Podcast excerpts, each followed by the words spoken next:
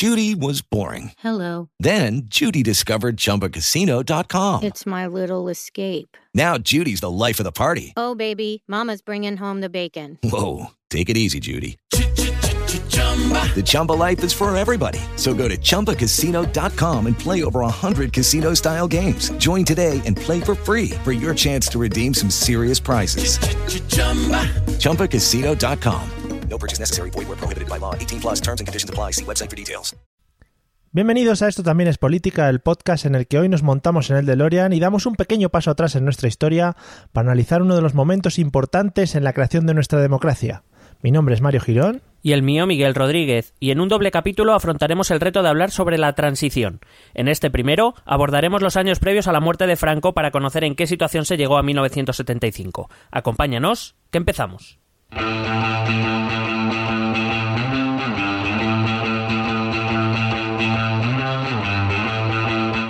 Esto también es política.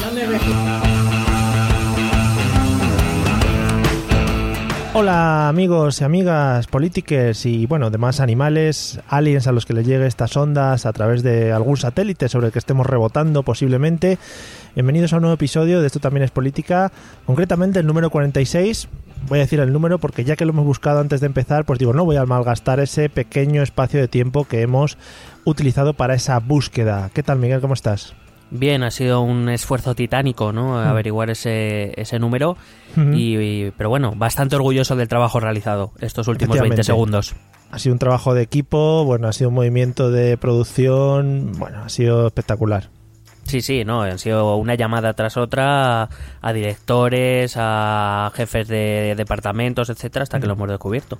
A CEOs, a CTOs, a WWF, bueno, un montón de gente. Sí, eh, también a, a Greenpeace ¿Sí? y a, y, a, y a Apple, creo que también hemos llamado en algún momento. ¿Tú, crees, ¿Tú crees que nos podríamos pasar una hora así, sin decir absolutamente nada? Pero tranquilamente, o sea, eh, de hecho yo creo que un día un capítulo le podíamos poner un título así súper polémico y estar una Sí. hora diciendo tonterías para ver, para probar tu teoría de los haters. O sea, Vale. yo creo que deberíamos hacerlo un día. Hombre, es que sería lo suyo, para ver qué gente Yo creo que es necesario. simplemente lee el episodio, el título. Sí. Claro, claro, tú pones un título en plan, yo que sé, eh, ¿qué se me ocurre? Pues Cataluña y Venezuela. Si metes esos dos nombres ahí, la lías. Luego Vale. nos tiramos una hora hablando de nada, pero seguro que nos llegan las críticas, entonces habrá que ahí quedará claro, ¿no? Que es en plan de, oye, teníamos razón, nuestra, nuestra hipótesis ha sido confirmada. Vale, pues analizaremos ese- esa posibilidad. Quizá pues, os llevaréis una sorpresa dentro de un par de episodios y será maravilloso para todos los oyentes, sobre todo para los que le interesen escuchar el tema en concreto, que se van a comer un mojón con flecos. ¿Vale? Bueno, hay que decir, a ver si se van a llevar una sorpresa de aquí al minuto 60. Quiero decir, Efectivamente. Efectivamente. Cuidadito, ¿eh? porque sí, Bueno. la, transi- la transición es un tema polémico también, entonces. Eh, Eso te iba a decir, hoy vamos a tocar también un tema bastante polémico y mientras vas hablando voy a, voy a ver si encuentro un título polémico para reventarlo. Yo que sé, que ponga la palabra Franco seguro porque eso nos va a dar mucha audiencia y luego ya Y- veremos a sí, partir de ahí. Que algo, alguna idea, yo que sé, que sabes, que deslice que Franco fue bueno. Yo creo Vale. que por ahí va bien. Vale, y que y pongamos, nuestra opinión es esa, ¿eh? Cuidadito, y esta es, o sea, no es otra. Vale. Bueno, pues vamos a tratar en un doble episodio, este y en el siguiente, un poquito el tema de la transición, que fue un tema que, que salió, si no me equivoco, en, en el grupo de Telegram, en el que disfrutamos con nuestros politikers, eh, y bueno, propusieron, fue, más que una propuesta, fue medio reto, ¿no? Sí, eh, justo iba a decir eso, ¿no? Que fue un poco... me- a mí me sonó a no hay huevos. Sí. Y bueno, pues eh, ya sabemos cómo funciona esto.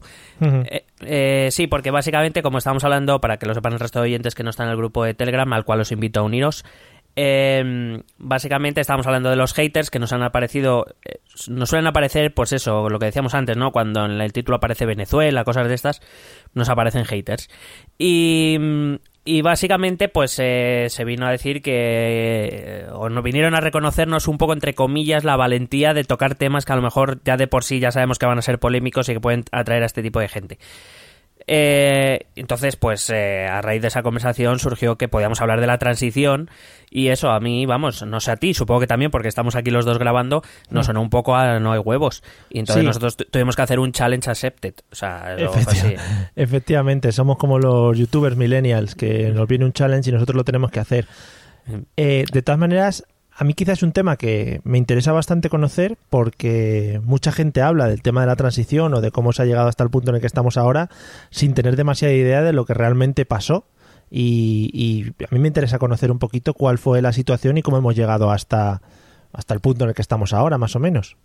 Yo creo que el punto más eh, delicado a la hora de hablar de la transición es, sobre todo, eh, se olvida mucho el ambiente en el que los hechos suceden. Es decir, los hechos más o menos pueden ser más o menos conocidos, eh, pero, claro, eh, muchas veces se olvida eh, de hecho, este primer capítulo lo vamos a dedicar a qué pasa antes de 1975, es decir, hasta la muerte de Franco, para que veamos o que intentemos entender, bueno, primero para que nosotros intentemos explicar eh, en qué ambiente se tuvo, se tuvieron que hacer lo, lo- lo que lo que conocemos tradicionalmente como transición española. Algo que ya yo parto de una, una base y es que, eh, bueno, todo el mundo considera o más o menos se acepta que la transición es aquello que sucede entre la muerte de Franco y la victoria de Felipe González en 1982, donde se supone que ya éramos una democracia normalizada. Algo es una opinión que yo no comparto. ¿Vale? Para mí la transición empieza antes de la muerte de Franco, como vamos a intentar empezar a explicar ahora, y llega bastante más allá. Es decir, una democracia no se puede considerar normalizada hasta que no existe la alternancia política. Es decir, para mí la transición como tal no se completa hasta el 96, cuando el Partido Popular llega al gobierno. Eh, porque la transición Adolfo Suárez Felipe González no es una verdadera alternancia política. Es decir, mm, es, es lo que es. Ahora bien, si nos ceñimos a lo que se considera la transición democrática, que es esa entre la muerte de Franco y la, la victoria de Felipe González en las elecciones del 82, Claro, ahora está muy de moda, ¿no? Sobre todo a raíz de, hay que decirlo, a raíz de, de Podemos, ¿no? Este régimen del 78, del que se habla, del que muchas veces incluso se menosprecia. Yo creo que se olvida en, en qué momento se hace esto, o sea, eh, y es, desde mi punto de vista, el objetivo que tendríamos que intentar lograr aquí es explicar ese ambiente para ponerlo en valor. No voy a decir, de, de mi boca no escucharás que la transición es un eh, proceso ejemplar, es un, em, es un proceso modélico, es algo fantástico y maravilloso, perfecto, porque no lo fue, pero que sí que entendamos que esos años se hizo lo que se pudo, Sí. lo que se podía hacer sin llegar a matarnos, básicamente. Claro. Se podían haber se podían haber hecho cosas mejor, no lo dudo. Eh, de hecho, pues bueno, hay que también ser crítico con el proceso de transición, evidentemente, y mejorar lo que se pueda mejorar. Sí, es que Pero Quizá muchas veces se escucha por ahí que la transición española es un ejemplo a seguir en otros casos o lo que... Bueno, es un ejemplo a seguir en tanto en cuanto es un proceso exitoso, pero una cosa es que sea un, un- un, eh, un- puede ser un ejemplo en muchos aspectos y otra cosa es que sea un proceso perfecto, que no lo fue. Claro. Bueno, Probable- pues probablemente, probablemente porque las condiciones impedían que fuera perfecto. Mm. Pero, pero bueno, eso es lo que vamos a intentar más o menos explicar eh, en estos dos episodios. Genial. Pues nada, eh, céntranos un poco a ver por dónde comenzamos y qué temas empezamos a tocar. Bueno, pues básicamente eso, yo había planteado hacer dos capítulos. El primero que transcurre hasta la muerte de Franco, que es donde se gesta realmente la transición democrática, y el segundo que grabaremos próximamente, pues eh, lo que es lo que ya todos conocemos como transición democrática, que es desde la muerte de Franco en adelante. Si te Genial. parece bien. Hombre, me parece estupendísimo. Vale, porque hay que tener en cuenta eh, muchas veces, bueno, eh, los historiadores utilizamos, eh, ha visto que me incluyo, ¿no? Hombre, Eh, por supuesto. Eso es un guiño al colectivo. Hombre, evidentemente, la- me estaban eh, llamando ya del colegio que hacía mucho que no, Claro, no nombraba como colectivo.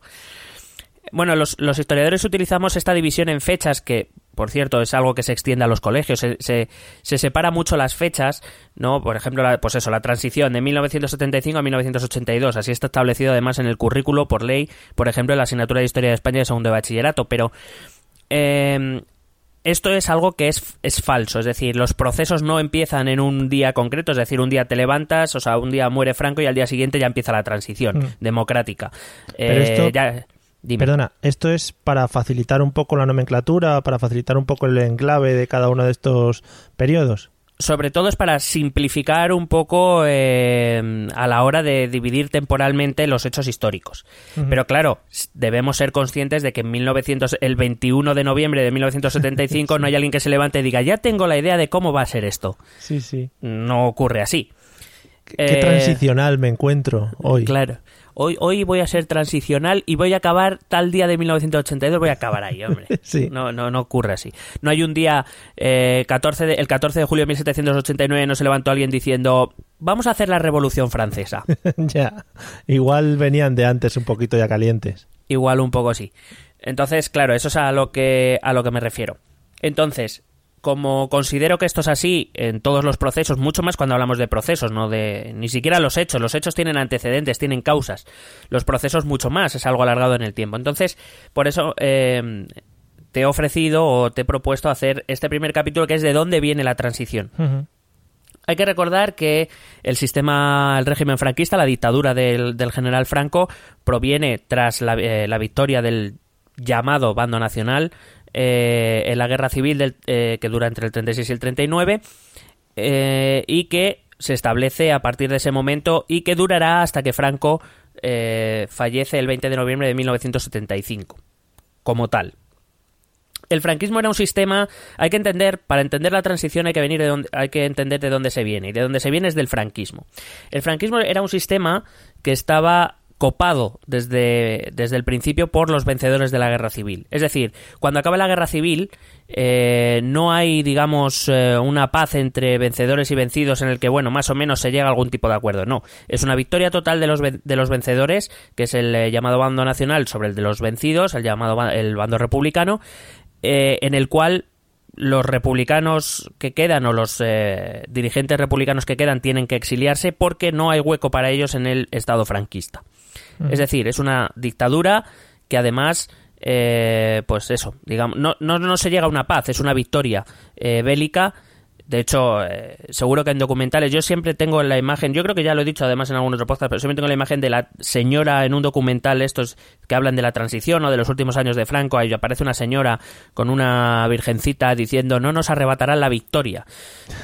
O sea, la, la victoria lo era todo para el franquismo. Es decir, Sí, su sí. victoria para ellos, acuérdate que hablaban de la Santa Cruzada, eh, la, la victoria para ellos era símbolo inequívoco de que ellos eran los destinados a regir los, los, los, eh, los designios de España, los, los destinos de España.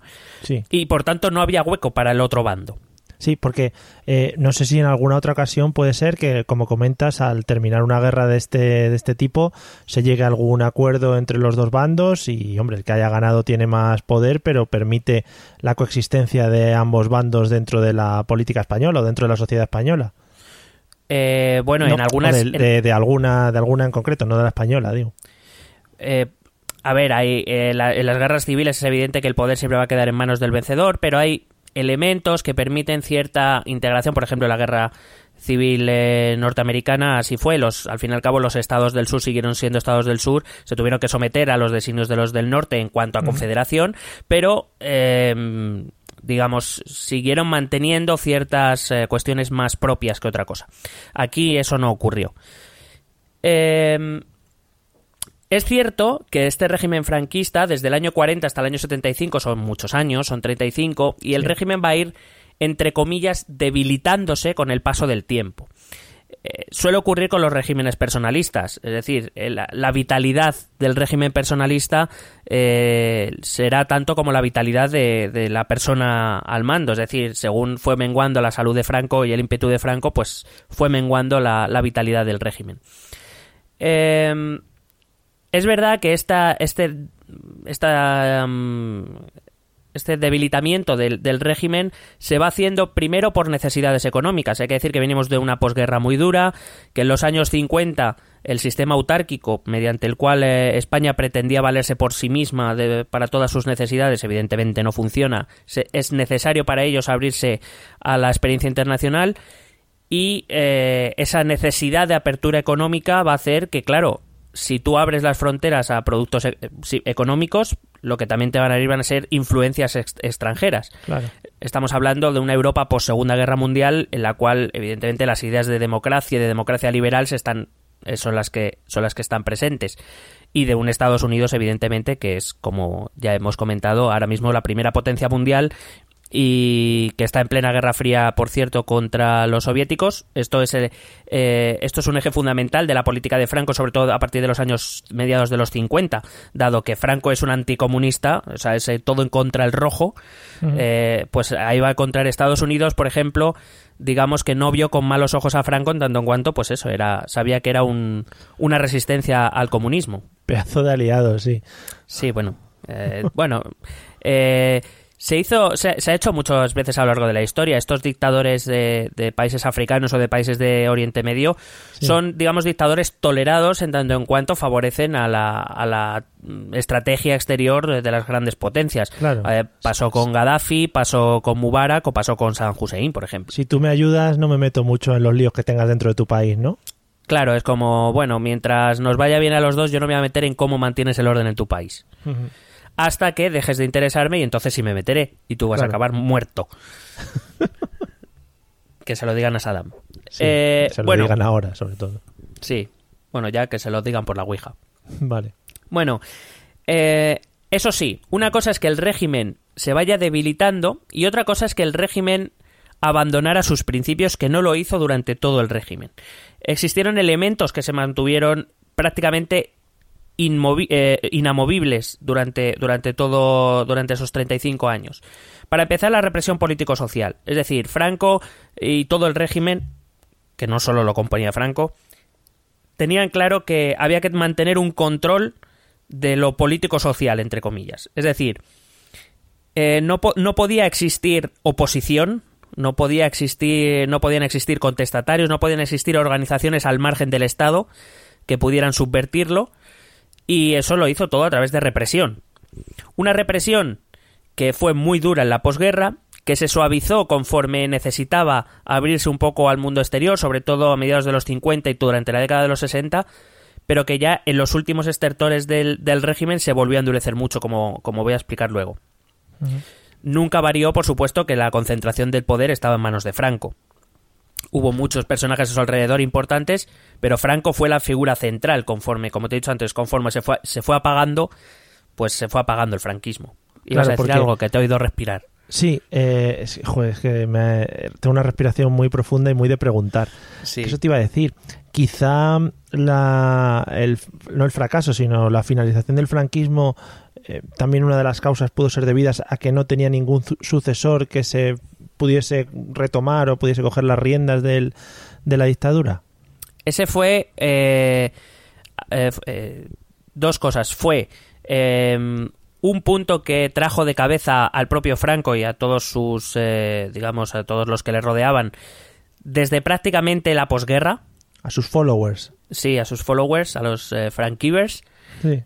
Y, y fue el momento crucial en el cual nosotros eh, pudimos haber acabado eh, con, con un régimen posfranquista en vez de una transición a la democracia. Eh, eh, porque la figura elegida, no tanto como sucesor en la jefatura del Estado, que eso, bueno, parecía claro desde el principio que iba a ser, eh, bueno, desde, no tan del principio, pero bueno, más o menos se suponía que iba a ser Juan Carlos, sino la figura que Franco iba a designar para, digamos, llevar las riendas a- después de su muerte no iba a ser Juan Carlos. Juan Carlos no iba a hacer lo que le iba a salir de los cojones. Mm. Franco estaba claro que tenía designado a Carrero Blanco, pero todos sabemos lo que pasó, aunque luego lo voy a recordar. Mm. Eh, y, y, por cierto, tengo una nota, siempre que pongo, tengo algunas notas aquí y siempre que pongo algo de Carrero Blanco pongo un asterisco y ese asterisco mm, no hacer chistes, Vale. Porque podemos acabar en juicios. Límites Vale. del humor. Sí. Sí, o sea, que no digas nada como que es campeón de salto de altura o lo que sea, ¿vale? Nada, ni, ni que llegó muy alto, ni cosas de esas, nada. Venga. Correcto. Bueno. Eh, el otro elemento eh, que se mantuvo inalterable durante los 35 años del régimen de Franco de, de dictadura fue el apoyo en las familias. Se llamaban así, en, historia, en historiografía se, se les llama las familias, que eran eh, la falange, el ejército y la iglesia. Eran sus tres grandes apoyos. A través de ellos tres controlaba todo, la política, lo social, los sindi- el sindicato vertical lo controlaba falange, eh, por supuesto el ejército, que te voy a decir. Eh, con lo cual, eh, el debilitamiento del régimen, a pesar de que eh, eh, era obvio, como siempre tuvo esas tres patas, por lo menos las tres las tuvo hasta casi el final, es verdad que la iglesia empezó a desmarcarse un poco al final, eh, pues bueno, quiere decir que aunque, aunque hubiera apertura económica, aunque llegaran nuevas ideas del extranjero, etcétera, pero se seguía manteniendo un férreo control sobre, sobre todo el Estado, sobre las instituciones, sobre la población, etcétera. Entonces, eh, es, eh, la gran apertura, en el gran aperturismo en, en el franquismo se desarrolla en los años 60. Es la época de lo que se llama el desarrollismo. Eso seguro que lo has estudiado tú en el cole. Mm, Seguramente sí. Don Agustín te lo enseñaría. Hombre, un saludo también desde aquí, ¿eh? Hombre, por supuesto. Eh, básicamente son los años en que el balance de poder. Bueno, eh, Franco hasta esto. Franco durante toda su, su dictadura se cuidó muy mucho de mantener el equilibrio entre esas tres patas del banco que te he dicho, entre el ejército, eh, la iglesia y la falange. Por supuesto, su favorito era la- el ejército, pero bueno, digamos que tenía que, que apoyarse en otros para conseguir el control total. Es verdad que, eh, eh, sobre todo a partir del año noven- eh, 59, el balance de poder lo aleja de Falange y se centra en la facción del Opus Dei. Es lo que, eh, seguro que si lo has estudiado, bueno, si recuerdas algo de lo que has estudiado, es de lo que se llama los, los tecnócratas. Esto se dice mucho en los documentales también. Esa frase me ha gustado mucho, si recuerdas algo de lo que has estudiado en general. Claro, no sé, eh, no estoy en tu cabeza. Bueno, Vale. hablando de cabeza, la cabeza de esta facción del Opus Dei era Carrero Blanco. Carrero Blanco, que además de ser un franquista de primera hora, eh, fue combatió en la guerra civil en el bando nacional. Eh, siempre fue una figura cercana a Franco. De hecho, fue el que redactó la primera ley de sucesión en el año 47. Eh, era un militar, por lo tanto de su familia favorita, que además tenía cierto control sobre, sobre la parte nacional católica de Falange y además eh, era un- una persona muy religiosa, aparte, como digo, del Opus Dei, que era una secta católica muy en alza en aquellos momentos. Es decir, Carrero Blanco aunaba en su figura las tres familias. Con lo cual, eh, digamos que, que el hecho ya de que en estos años 60 Carrero Blanco eh, llegara ya a las. se acercara tanto al poder, implicaba que ya Franco más o menos iba tomando sus decisiones acerca de cómo, de cómo quería que se llevasen a cabo los, los procesos de transición tras su muerte. Eh, los gobi- estos gobiernos tecnócratas es verdad que abrieron España al mundo. Es la época de los. eh, bueno, es la, es la época dorada del turismo. Es cuando empieza el turismo a venir aquí en masa, las suecas y todo esto. Eh, es, es la época del baby boom, ¿no? Empieza a entrar el dinerito, empieza a venir dinerito de fuera, los extranjeros, empiezan a, a nacer niños como setas. ¿eh? Que por cierto, algo tendrá, algo tiene que ver con el problema de las pensiones, como ya explicamos en su momento. Sí. Pero que hay que tener. eh, volvemos a lo mismo. El sistema se abre, el, el régimen franquista se abre por una necesidad económica que además le empieza a ir bien, tiene una, aunque es bastante irregular y bastante desigual, empieza a tener un crecimiento económico potente, pero eso no quiere decir que el régimen cambie de idea. Es decir, institucionalmente el régimen se muestra invariable. Pero claro, eh, sí que esas nuevas ideas, ese nuevo turismo que trae nuevas ideas, que trae libros, que trae películas, que la gente empieza a ver eh, a escondidas o que se va a Perpiñán a verlas, eh, claro, esa, esas ideas sí que empiezan a llegar sobre todo a la población joven, a la población que no ha vivido la guerra. Claro. Esa es la gran. Estos, estos años son la gran contradicción que iniciará, desde mi punto de vista, el- la, el, eh, la decadencia del, del régimen franquista. Una preguntita. Intermedia. Eh, estás hablando todo el tiempo de que el régimen franquista fue un régimen, un regi- régimen que mantuvo mucho sus ideas desde el principio hasta el fin. No hubo ningún momento en el que se viese en Franco o en su entorno a- algún atisbo de debilidad y decir, oye, pues mira, esto que viene desde fuera está bastante bien, podríamos adaptarlo aquí o algo de ese estilo. No. Vale. Es decir, sí, sí hubo dentro, dentro del régimen, sí hubo sectores que incluso querían más aperturismo, incluso aperturismo político. Es decir, empezar a recoger la tradición, lo que se estaba la tradición democrática que se estaba gestando en la Europa post Segunda Guerra Mundial. Sí. pero eran sectores que eran arrinconados. De hecho, eh, ahora como te contaré, según se va formando este aperturismo durante los años 60, con la llegada del turismo, etcétera, etcétera, va a aparecer el núcleo duro del, del régimen diciendo, pero ¿esto qué es? Sí. Ese, ese núcleo duro que seguro que lo has oído, que además se utiliza ahora para muchas otras cosas, bueno, es lo que se conoce como el búnker.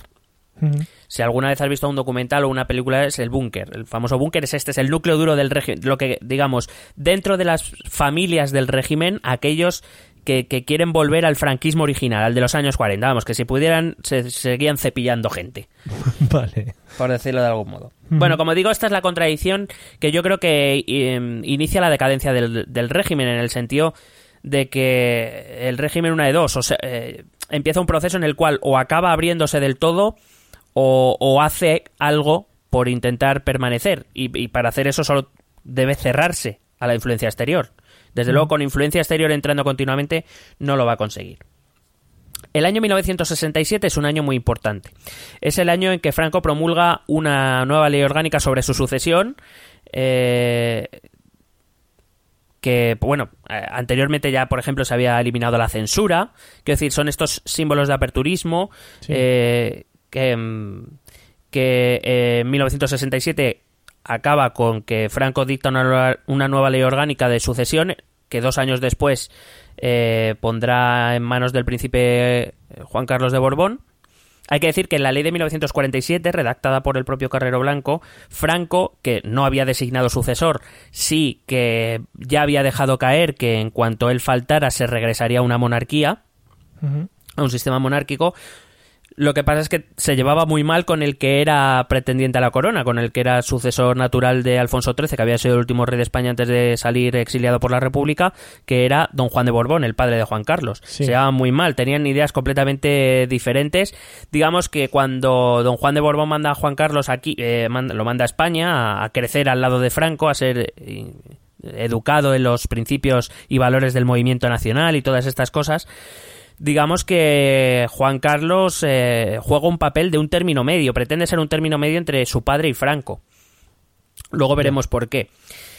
Eh, bueno, como digo, en el 69 es proclamado príncipe, el sucesor de, Franco. Y así, de aquí viene la famosa frase de ahora con la ley y con el sucesor ya está todo atado y bien atado. Es la famosa frase que además siempre se, se, se dice cuando se habla de la transición. Una frase que, por cierto, los, los eh, críticos con, el, con la transición aluden mucho a que cuando, eh, cuando nuestro rey eh, se convierte en jefe del Estado, pues quedó todo atado y bien atado y con esa frase hacen referencia a que nuestro sistema no viene a ser otra cosa que, digamos, una evolución, una herencia del franquismo. Ujú. Algo que veremos o trataremos de discutir, de discutir me refiero, de, de- de ver eh, eh, argumentos a favor y en contra en el siguiente capítulo. en. Pero ¿y- ¿y qué se buscaba o qué buscaba Franco, por ejemplo, instaurando una monarquía después de su...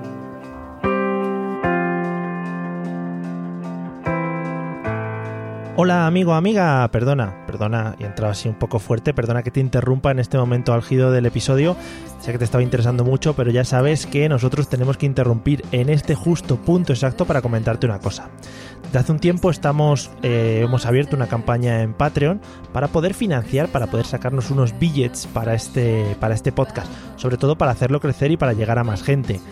No te creas que queremos desviarlo a Panamá y tener ahí nuestros ahorros para una posible jubilación. No, no, es para invertirlo en este podcast. Bueno, así que desde aquí eh, te pedimos que si te apetece, si quieres, si crees que nos lo merecemos, pues nos dejes algo de dinerillo, así como una limosnilla que nos echas en patreon.com barra esto también es política. Tú entras ahí, patreon.com barra esto también es política, y ahí tienes todas las referencias a recompensas y objetivos que queremos alcanzar con este podcast. Que si te gusta, quieres que sigamos creciendo y crees que nos merecemos ese pequeño apoyo económico, bueno, pues lo aceptaremos y te lo agradeceremos de por vida, hasta el infinito y más allá, como decía un famoso politólogo en forma de juguete. Patreon.com barra esto también es política y ahí te lo explicamos todo. Ahora sí, escuchando el tema de la transición, que va a dar mucha cola, va a dar un episodio y luego otro siguiente, bueno, va a ser espectacular.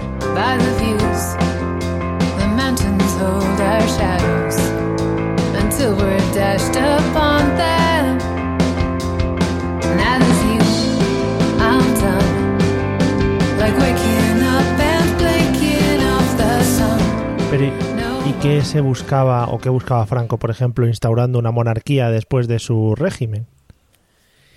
Eh, bueno, principalmente eh, ten en cuenta que el levantamiento, eh, el alzamiento del, del 36 viene contra un régimen republicano que ha expulsado a- a la- a los- al rey de España, a Alfonso XIII. Es decir, eh, Franco, lo que, para que te hagas una idea, la idea de Franco es, eh, nosotros hemos ganado la guerra. Vamos a poner orden, vamos a limpiar España, la vamos a dejar niquelada. Esto es el pensamiento de Franco, no el mío, lo digo para el hater. Eh, y una vez yo abandone el poder, que probablemente será cuando me muera, Mm. vamos a devolver a España lo que era antes de la República. Pero bien arregladita. Claro, porque otra opción podía haber sido también, oye, voy a pasar unos años y en cuanto vea que esto está bien, vuelvo a la monarquía y yo me aparto un poco, ¿no? Pero se estaba muy a gustito, ¿no? Ahí, Claro, debía ser que en el Pardo se dormía bien. claro. No sé. Eso ya habrá que preguntárselo con la Ouija también. A ver, Otra porque vez. sí, pudo, pudo, pudo haberlo hecho. Lo que pasa es que, bueno, eh, eh, es verdad que hay, hay una cosa que, que no debemos olvidar. Franco fue aceptado por buena parte de la población que estaba aquí. No, evidentemente no por los exiliados y hubo otra parte importante de la población que evidentemente no quería a Franco. Pero Franco no fue derrocado, no se le levantó nadie a Franco. Ya. Quiero decir, una de las cosas que tenemos que tener en cuenta cuando hablamos de la transición es que Franco murió en la cama. La gente lo dice como Franco murió en la cama, lo dice despectivamente, ya, pero que si murió en la cama fue porque nadie le echó. Ya, sí, sí. Y eso parece que a veces no lo tenemos en cuenta. En cualquier caso, esto lo desarrollaremos más en el siguiente capítulo. Ok. Bueno, como digo, eh, claro, estos movimientos de apertura y además don Juan Carlos era una figura que no era vista por este búnker que del que te hablaba, no era vista con mucha confianza. Eh, al fin y al cabo, su padre había declarado muchas veces, eh, don Juan de Borbón había declarado muchas veces que España tenía que tenía que, que- que, bueno, que quitar a, Fra- a Franco y avanzar hacia un sistema democrático, con lo cual se desconfiaba bastante de, de Juan Carlos. Entonces este ala más dura del régimen eh, lo que decide es que el, aper- el aperturismo tiene que acabar. Tiene que acabar con esa introducción de ideas liberales, de, de ideas progresistas, de aperturistas. Eso había que acabarlo. Hay que volver a los orígenes. Es aquí donde se juega la transición. Porque eh, básicamente lo que pretende este búnker no es tanto que Juan Carlos, muchas veces dicho, no, es que no querían a Juan Carlos, no les, no les daba confianza. Pero nadie del búnker se hubiera atrevido a contradecir a Franco. Es decir, si Franco decía que Juan Carlos tenía que ser el heredero, el sucesor en cuanto a jefe de Estado, yo creo que nadie del... Oh, que que casi tiro el chiringo. Cuidado. Eh, nadie dentro del búnker jamás osaría a poner en duda la, la palabra de Franco. Ahora bien, lo que no querían es que Juan Carlos tuviera las riendas Ya. que es, que es diferente. Entonces este búnker lo que se pone es a trabajar para que, para que las riendas queden en manos del búnker en el momento en que Franco falte. Y eso es lo que empieza a pasar. En 1969 eh, se producen dos hechos que son eh, dos nombramientos concretamente que son claves para el devenir histórico de España. El primero es el de Carrero Blanco como presidente del gobierno. Hasta ese momento, perdón, como vicepresidente del gobierno. Es en el último gobierno en el que Franco, Franco ha sido jefe de Estado y presidente del gobierno todos estos años. Sí. Eh, este es el último gobierno en el que Franco será presidente del gobierno. Porque evidentemente aquí ya va teniendo una edad, va a empezar a tener sus problemas de Parkinson, está teniendo un decaimiento físico que cada vez le va a impedir eh, en más ocasiones participar activamente de la vida pública. Franco nunca abandonará la vida pública, incluso poco antes de su muerte seguía yendo a algunos eh, consejos de ministros a presidirlos, como jefe de Estado que era. Sí. Pero claro, evidentemente cada vez se le era más complicado. Entonces, el nombramiento de, de Carrero Blanco como vicepresidente es una muestra de a quién le quiere dejar ya eh, las riendas del, del país. Eh, cada vez él va faltando más y cada vez todo queda más en manos del vicepresidente. Em, el otro nombramiento que se produce en 1969, que es muy importante, aunque no se suele reconocer, es eh, el nombramiento de Torcuato Fernández Miranda como ministro secretario general del movimiento. Por decirlo de algún modo, era el, el- el que controlaba Falange. Por decirlo de ¿Cómo lo petaba el nombre Torcuato, no? Por Sí. aquella- Estaba muy viene de- arriba. Sí, hombre, el Torcu. El Torcu, sí. Bueno, este Torcuato Fernández Miranda, que, hombre, quien más o menos ha leído un poco sobre el tema, desde luego lo conoce, pero hay mucha gente que no lo conoce, es, eh, es eh, a quien eh, normalmente se le ha descrito como el arquitecto de la transición. Torcuato Fernández Miranda era un aperturista y era de los que quería más aperturismo y de los que creía que cuando Franco muriera eh, el sistema español debía caminar si bien no a lo mejor hacia una democracia entendida como democracia liberal, sí desde luego a algo más parecido a las democracias occidentales que no hacia la dictadura que, todavía reinaba. Y desde este puesto, Torcuato Fernández Miranda empieza a tejer la transición ahora con el rey Juan Carlos. Sabe que el sucesor, el jefe, el sucesor a jefe del Estado es el rey Juan Carlos y que Juan Carlos tendrá poderes suficientes como para, eh, digamos, empezar a andar ese camino. Sabe que con el búnker no tiene nada que hacer. Mm.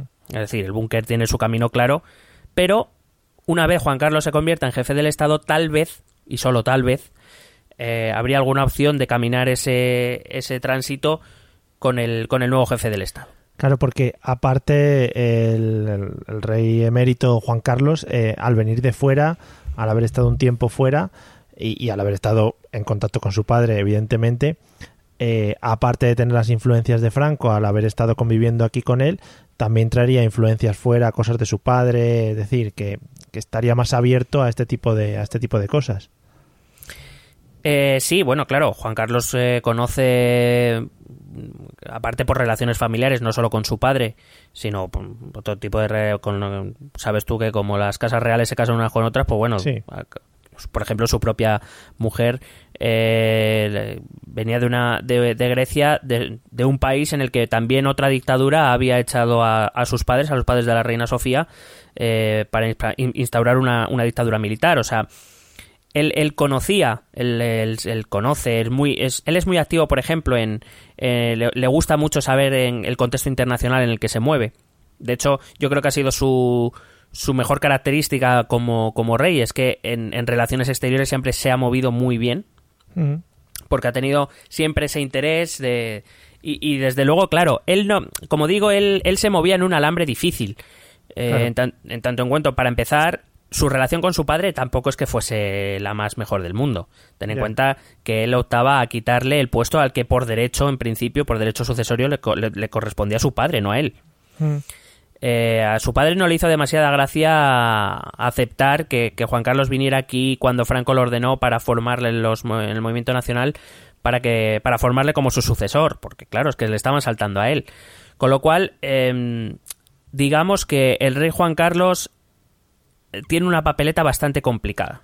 Claro, supongo que aquí igualmente se encontraría una tesitura de como le calentase mucho los morros a Franco con ideas raras, pues se iba otra vez con su padre. Bueno, claro, estaba claro que si el Franco fallece el 20 de noviembre del 75, si por lo que fuera Franco le da el 19 de noviembre por decir, oye, que me quitéis este de sucesor que pongo a otro, pues hasta Ya. luego. Ya, claro, ya. por eso digo, andaba en un equilibrio complicado. Eh, Hay que decir que a raíz de que el búnker se hace con el control, a través de Carrero Blanco sobre todo, em, por decirlo de algún modo, vuelve el franquismo más primitivo, el franquismo más represivo, del cual, por ejemplo, ahora, ahora hablaré cuando hable de lo, porque estamos hablando de lo que ocurre dentro del régimen, pero vamos a hablar también muy, muy brevemente, aunque sea, de qué es lo que ocurre los movimientos opositores tanto dentro como fuera de España. En el año 1973, Carrero Blanco, eh, Franco renuncia a la presidencia del gobierno, ya no, sí que no tiene capacidad para, para ser un presidente del gobierno activo y por tanto ya nombra a Carrero Blanco como presidente del gobierno. La salud de Franco, como digo, le, le impide mantenerse al frente, aunque seguirá participando de la vida pública. Sin embargo, esta elección ya finalmente lo que deja claro es quién quiere Franco que lleve las riendas tras su muerte. No es el rey, es Carrero Blanco. El 20 de diciembre de 1973, del mismo año que es nombrado presidente del gobierno, Carrero Blanco eh, sufre el atentado de ETA. Otra vez vuelvo a poner no hacer bromas. Sí. Eh, vuelve, eh, sufre, muere en un atentado de ETA. Y el régimen y el propio Franco, la verdad es que quedaron bastante tocados. Es decir, la solución pensada para cuando Franco muriera era mantener el régimen a través de Carrero Blanco. Pero Carrero Blanco ya no estaba Claro. y no, y no había nadie más que, digamos, pudiera ocupar la figura de, de Carrero. Es decir, alguien que fuera aceptado por las tres familias, alguien que fuera de la confianza de Franco, alguien que hubiera demostrado una sobrada trayectoria no solo en la guerra, como lo había demostrado él, sino también en la política, eh, muy cercano a Franco desde los principios, que había redactado leyes importantes para el propio Franco. Claro, eh, la desaparición de Carrero como figura política hace que el régimen quede tocado. No hay nadie que sea capaz de... O sea, cuando Franco muera, no hay nadie que fuera como Carrero, por decirlo de algún modo. Alguien que fuera capaz de llevar, de, de continuar el régimen en sus principios más puros. No quedaba nadie. De hecho, a quien nombra como presidente del gobierno es a Carlos Arias Navarro, que eh, es verdad que es un franquista de los más eh, extremos, es decir, muy, muy apegado al búnker, pero la verdad es que ni, ni la mitad de inteligente, ni sin la capacidad, sin, sin eh, el ascendente que tenía Carrero sobre las familias. O sea, poco menos, lo siento mucho, pero poco menos que Arias Navarro, por mucho que quiso seguir esa línea del franquismo duro y represivo, eh, Arias Navarro era un pelele. O sea, no, no, no era una figura que impusiera autoridad, no era una figura con ascendente entre los militares, desde luego que no. Claro, y eso al final se nota en todos los ámbitos. Claro, evidentemente la unión que representaba Carrero, que, que, al fin y al cabo el franquismo era unión en torno a Franco y lo que se- y es verdad que cuando Franco muriera Carrero podía suscitar si no la total unión como como había suscitado Franco, desde luego sí una unión mayoritaria en torno a él, pero Arias no. Ya. Pues te digo, es que Arias era un poco... eh, Sí, además era incluso en, en periódicos de la época o en escritos de la época o de en memorias de estas de personajes de la transición, te lo explican como si fuera un, un insulso, o sea, un soso, que, quería, que quería ser más de lo que realmente era. Un, un cualquiera, era un cualquiera. Em, también hay que recordar que estos son los años en que el- la política exterior franquista se va derrumbando. Es la, es la época de la independencia de Guinea, de, es la época del conflicto con Marruecos, con la Marcha Verde, que se producirá en el 75, etcétera. O sea que, al- a- a- sobre todo, es como si hubieran hecho un clic a raíz de la muerte de Carrero, es como si todo le empezara a ir a mal al régimen. Sí. Em, eh, hay que decir que además España se encuentra en un contexto internacional en este año 73, 74, 75, se encuentra en una situación complicada. Porque eh, la dictadura militar de Grecia había acabado en el 74, lo mismo había ocurrido con, con Portugal. Es decir, España se queda como la única dictadura en Occidente eh, en Europa. Y aparte, como digo, en el 75 es la marcha verde del, del rey eh, Hussein de Marruecos. ¿Es Ju- ¿Era Hussein? Bueno, por si acaso no. Borradlo, por si acaso. Vale. La he liado. Si no la he liado, bien por mí. Si la he liado, no lo he dicho.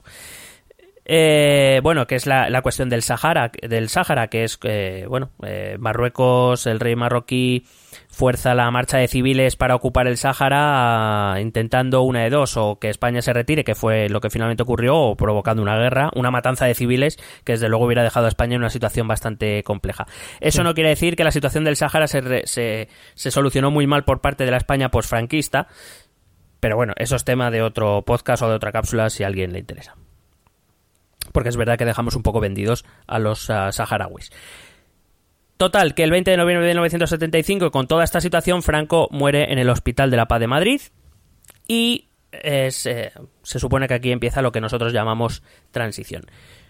Pero hay que recordar que en este momento en el que empieza la transición, lo que hay es un gobierno franquista en un régimen franquista que es verdad que está un poco perdido, sobre todo tras la muerte de Carrero y de Franco, pero que sigue teniendo el poder. ¿Vale? Y es, aquí es donde voy a dejar la parte franquista hasta el próximo capítulo. Vamos a hablar ahora de la oposición. Ok.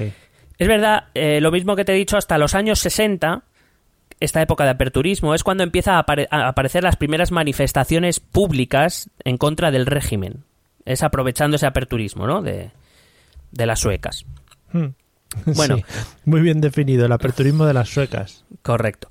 Total, eh, se manifiesta en varias, eh, de varias formas. Hay protestas obreras, que no las había habido o, eh, desde, desde la guerra prácticamente. Eh, empiezan a aparecer sindicatos no reconocidos. Hasta ese momento solo había un sindicato posible, que era el sindicato vertical, el sindicato de Falange, controlado por Falange. Pero empiezan a aparecer sindicatos clandestinos, entre ellos el más importante, Comisiones Obreras, que hoy día es uno de los dos grandes sindicatos de España. Eh, se empiezan a hacer huelgas, algo que era impensable 10 años antes, 15 años antes. Empiezan a aparecer las famosas protes- eh, protestas estudiantiles. Estas, seguro que alguien cono- seguro que todos nuestros oyentes y tú conocemos a alguien que corrió delante de los grises. Hombre, por supuesto, y si no, no lo protestas- inventamos. Protestas estudiantiles que se hicieron generalizadas, además, entre el 65 y el 69. Eso sí, cuando el búnker volvió a llegar al poder, cuando el búnker eh, se hizo con el poder, eh, esta tontería se acabó, claro. Cualquiera se ponía. Estas mierdas, sí, sí. Aparecen los primeros, digamos, intelectuales que alzan un poco la voz a favor de estas protestas estudiantiles en contra del régimen. Los más conocidos fueron eh, Aranguren, que a lo mejor mucha gente no lo conoce, pero eh, de hecho, por ejemplo, tiene una calle en Ciudad Universitaria, fue un profesor muy importante de la Universidad Complutense y sobre todo el más conocido, Tierno Galván. Aparecen movimientos eh, cívicos y vecinales, sobre todo en barriadas obreras, principalmente en Madrid y en Barcelona, eh, que primero reivindicaban infraestructuras eh, básicas para sus barrios, pero que acabaron derivando en que, en que era necesario un cambio de régimen. La, la propia Iglesia Católica. Antes te he explicado que era una de las familias, una de las tres patas del, del franquismo. Bueno, ocurre una cosa en la Iglesia Católica llamada Concilio Vaticano II, Sí. que ocurre entre la- los años 62 y 65, que es un cambio bastante grande en la Iglesia Católica en, en líneas generales, estamos hablando. Un, un- un aperturismo bastante grande para lo que venía siendo la Iglesia Católica. No os hagáis ilusiones, la Iglesia no se volvió de su tiempo. Simplemente avanzó un poco más rápido, se acercó un poquito más a lo que era el, el- el hoy en aquel entonces. eh, pero bueno, sí que es verdad que dio un salto bastante grande hacia adelante.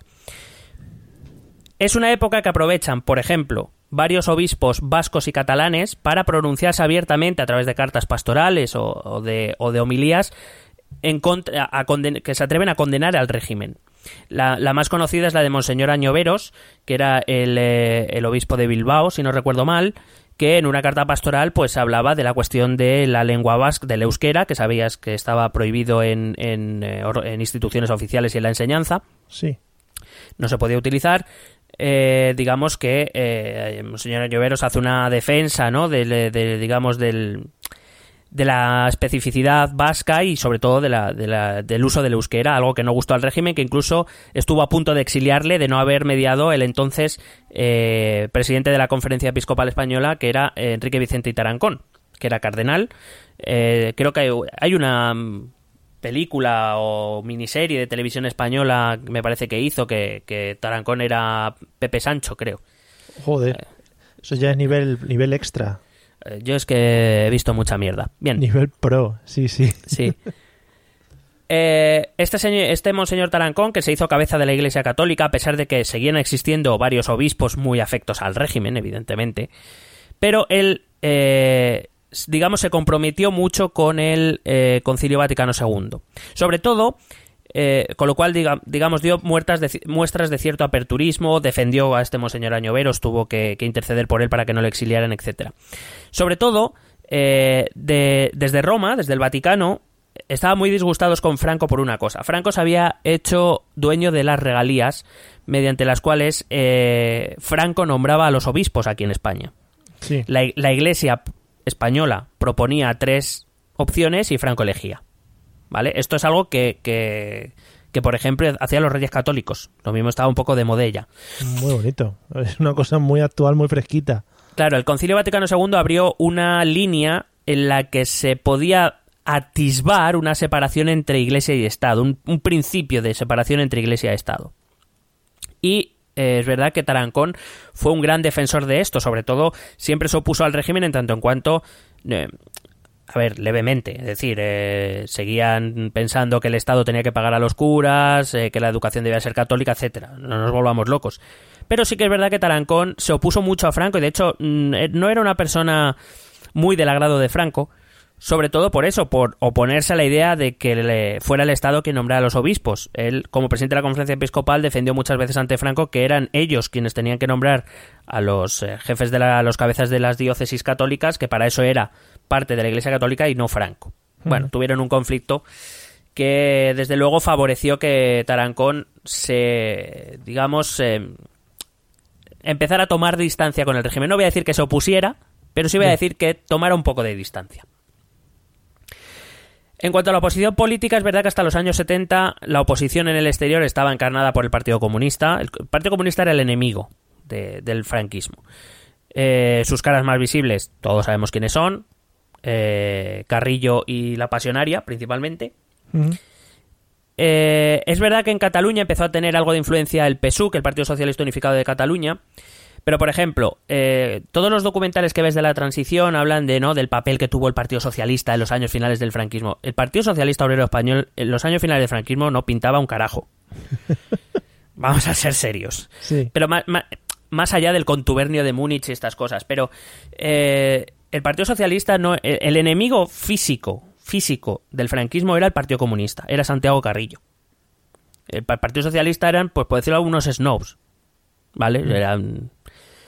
Eh, es verdad que el Partido Socialista empieza a tomar protagonismo a partir de 1974, el famoso Congreso de Suresnes, donde sale elegido como secretario general Isidoro. Isidoro, que era el mote que utilizaba Felipe González en la Sí. clandestinidad. Le llamaban Isidoro, como al gato.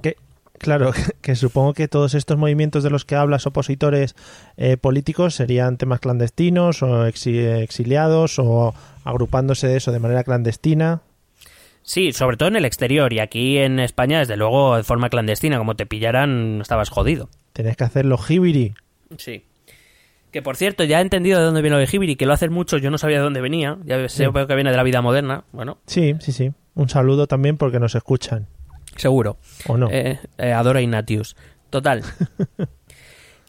y hay otro elemento que tenemos que, que tener en cuenta, que es el terrorismo político. Eh, fundamentalmente es el de ETA, el que existe. Eh, eh, ETA es un movimiento nacido en 1959 eh, en el País Vasco. Es un movimiento creado por eh, jóvenes gente joven que está descontenta con el, la inacción que está llevando a cabo el entonces supuesto partido defensor de la nacionalidad vasca, que es el PNV. Como el PNV no, no opera, pues deciden empezar a tomar eh, cartas ellos en el asunto por su cuenta. Y eh, hay que recordar que inicia sus atentados en 1968. El primer, as- el primer asesinato que cometen es el de Melitón Manzanas, que por cierto el nombre también hay que verlo, pero bueno, Sí, Melitón sí. Manzanas. Melitón Manzanas era un miembro de la Brigada Político-Social de Guipúzcoa que, bueno, pues se dedicaba básicamente a detener a quien le salía de los huevos, a torturarles. Hay que eh, un dato que encontré una vez que no se suele cuando se habla del primer atentado de ETA de Melitón Manzanas, es verdad, entre tú y yo era un hijo de la gran puta. Sí.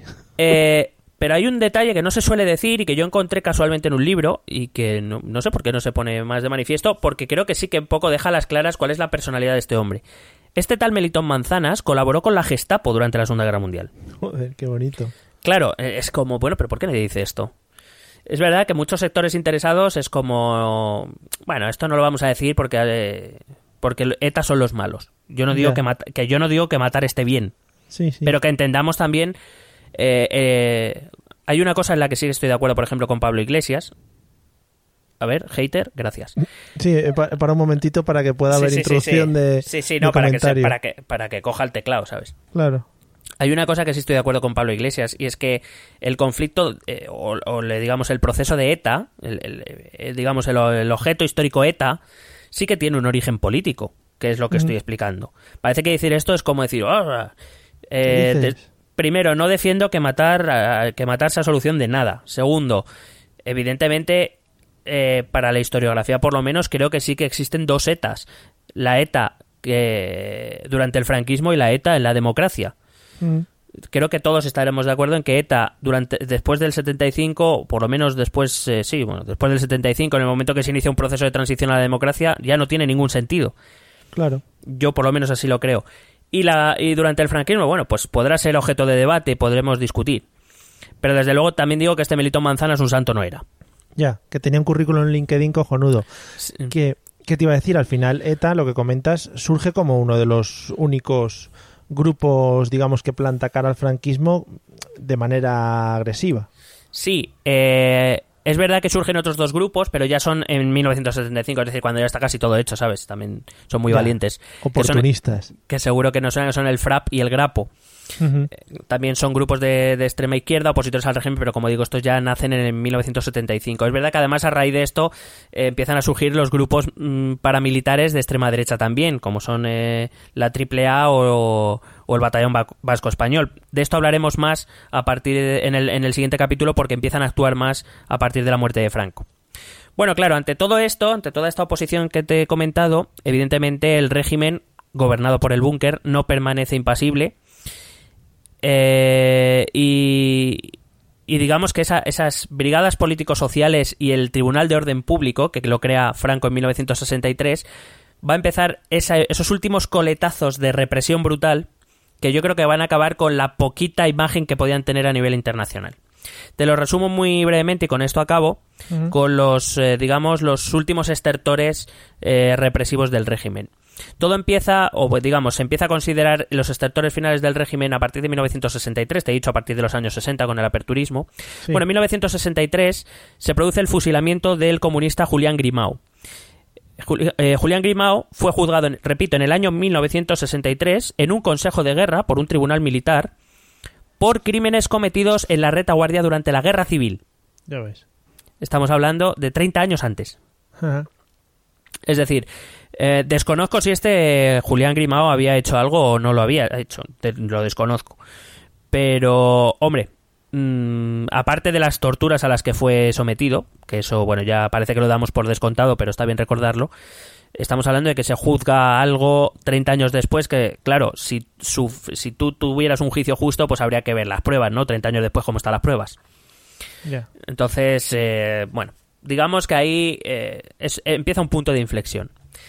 En el año 1970 se produce el proceso, un, fam- un proceso muy conocido, que es el proceso de Burgos. Fue un proceso contra ETA. Fue un juicio sumarísimo, sumarísimo quiere decir muy rápido. Es decir, es como, venga, que no tenemos tiempo de hacer diligencias y de averiguar. Venga, esta, dale vida. Eh, bueno, pues fue un juicio sumarísimo contra 16 miembros de ETA que fueron condenados a muerte, pero en el año 70 la presión internacional fue conmutada por eh, mm, por cárcel, por eh, esto que estás toda la vida. Sí, eh, cadena perpetua. Cadena- correcto. Pero por presiones internacionales. Pero fíjate que el, régimen del año 70 vuelve un poco a la brutalidad. Año 1973, el famoso proceso 1001. El proceso 1001 es eh, un juicio que celebró el Tribunal de Orden Público a la cúpula al completo de comisiones obreras. Hay que recordar que comisiones obreras era un sindicato todavía eh, ilegal en tanto en cuanto era un sindicato clandestino y no podías sindicatos no podía haber más que el sindicato vertical de Falange. Sí.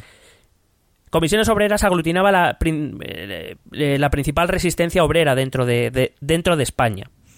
Fueron encarcelados, fueron metidos en la cárcel un año antes de la celebración del juicio, estuvieron un año en la cárcel hasta la celebración del juicio. El juicio, es famoso este proceso 1001 porque empezaba el juicio el mismo día que Carrero Blanco subió a la azotea. Sí. Eh, y hay que decir que, por simplemente eh, por pertenencia a comisiones obreras, las penas fueron muy duras. Mar- eh, se cree que las penas fueron más duras de lo esperado por precisamente por lo de Carrero.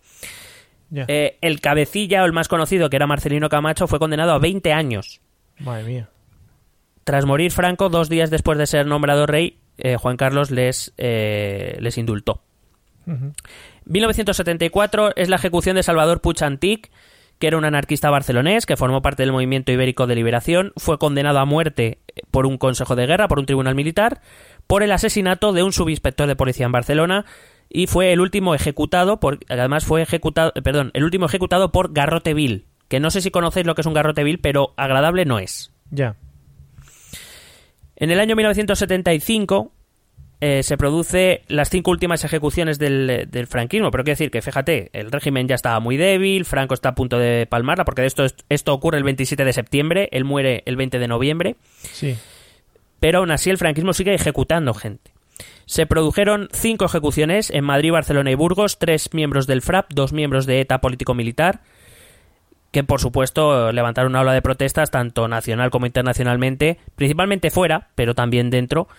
Eh, y hay que recordar que parece que es que esto, digo porque esto es importante a la hora de, de entender la transición, hay que recordar que la pena de muerte se abole en 1978 con la Constitución Ya. que no hace tanto Quiero decir que hace 40 años se ejecutaron a cinco personas todavía.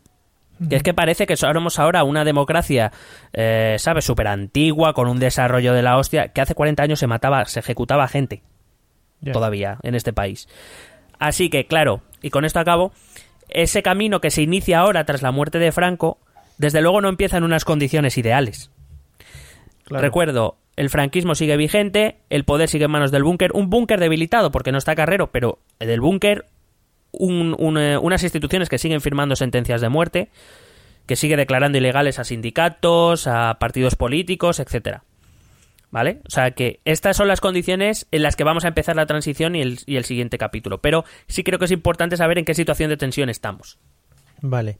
Una cosita. eh, corrígeme si me equivoco.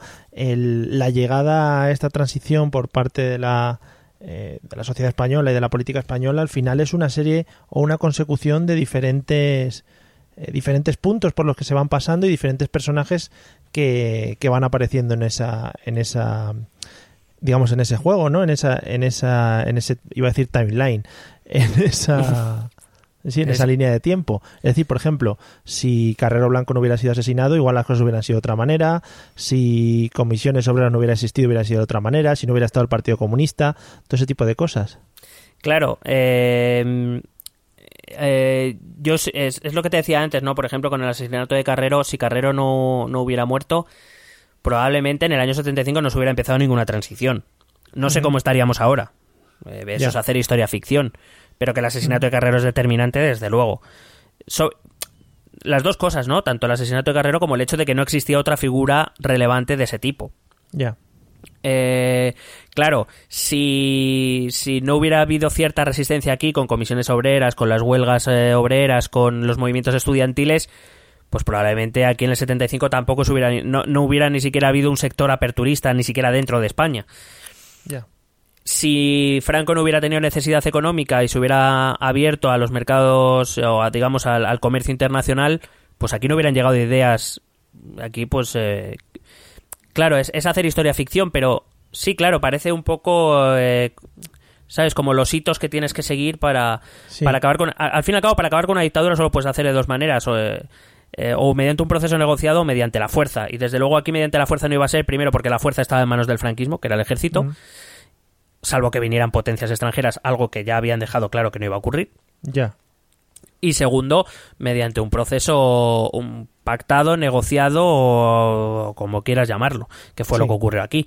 Y evidentemente ese proceso no es fácil. Recuerdo, Franco murió en el Hospital de la Paz y nadie nunca eh, tuvo la fuerza ni siquiera mínima para levantarse e intentar echarle. O sea que hay que entender que aquí de, de, de 35 millones de españoles que podía haber en ese momento, una muy buena parte, mm, podemos aludir siempre al, al mito de las dos Españas, ¿no? A mitades. Pero bueno, una muy buena parte era franquista y muy franquista. Sí. ¿Y, qué, y qué vas a hacer? Eh, Y mucho los- franquista. Y Sí. mucho franquista. ¿Y qué vas a hacer? ¿Matarlos? Claro. Como, como, como por buena parte hicieron ellos en el 39. Entonces no es un, una transición a la democracia, es una venganza para instaurar otra cosa, no una democracia, desde luego. Vale. Bueno, para los calenturientos que hayan llegado hasta este punto, recordemos que estamos hablando de temas históricos, amigos, de situaciones históricas que sucedieron de verdad. ¿Vale? O sea que para el que tenga emociones ahora enfrentadas, pues que se la guarde en su bolsillito. ¿Vale?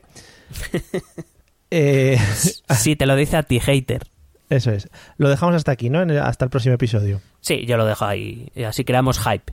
Vale, pues nada, eh, vamos a escuchar los métodos de contacto y ahora bailamos una sardana. ¿Quieres preguntarnos algo? ¿Proponernos algún tema? ¿Exponernos tu opinión? Ponte en contacto con nosotros. Es muy fácil. Envíanos un correo electrónico a esta dirección. Esto también es política arroba gmail.com.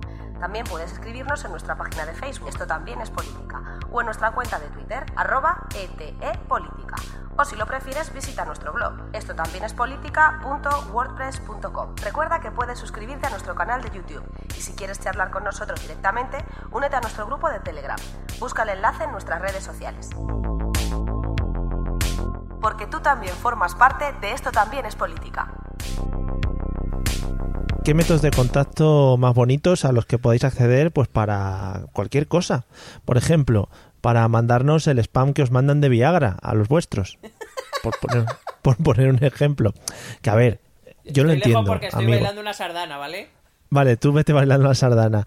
Que mm, yo entiendo, amigos, que digáis que es spam de Viagra el que os llega al correo. Que no pasa nada por pedir información a farmacias, farmacéuticas o diferentes si tenemos problemas. Que todos tenemos algún problema, ¿vale? Entonces, bueno, pues no pasa nada. Podéis seguir diciendo que es spam, pero todos sabemos que no. ¿Algo que añadir? Eh, no, pero lo mío es spam, ¿vale? Vale, lo tuyo sí que es spam. Bueno amigos, pues prepararos porque en el próximo episodio trataremos más temas de la transición y seguiremos diciendo pues nuestras mierdas varias. Así que nos vemos en el episodio 47 amigos. Hasta luego. Besete.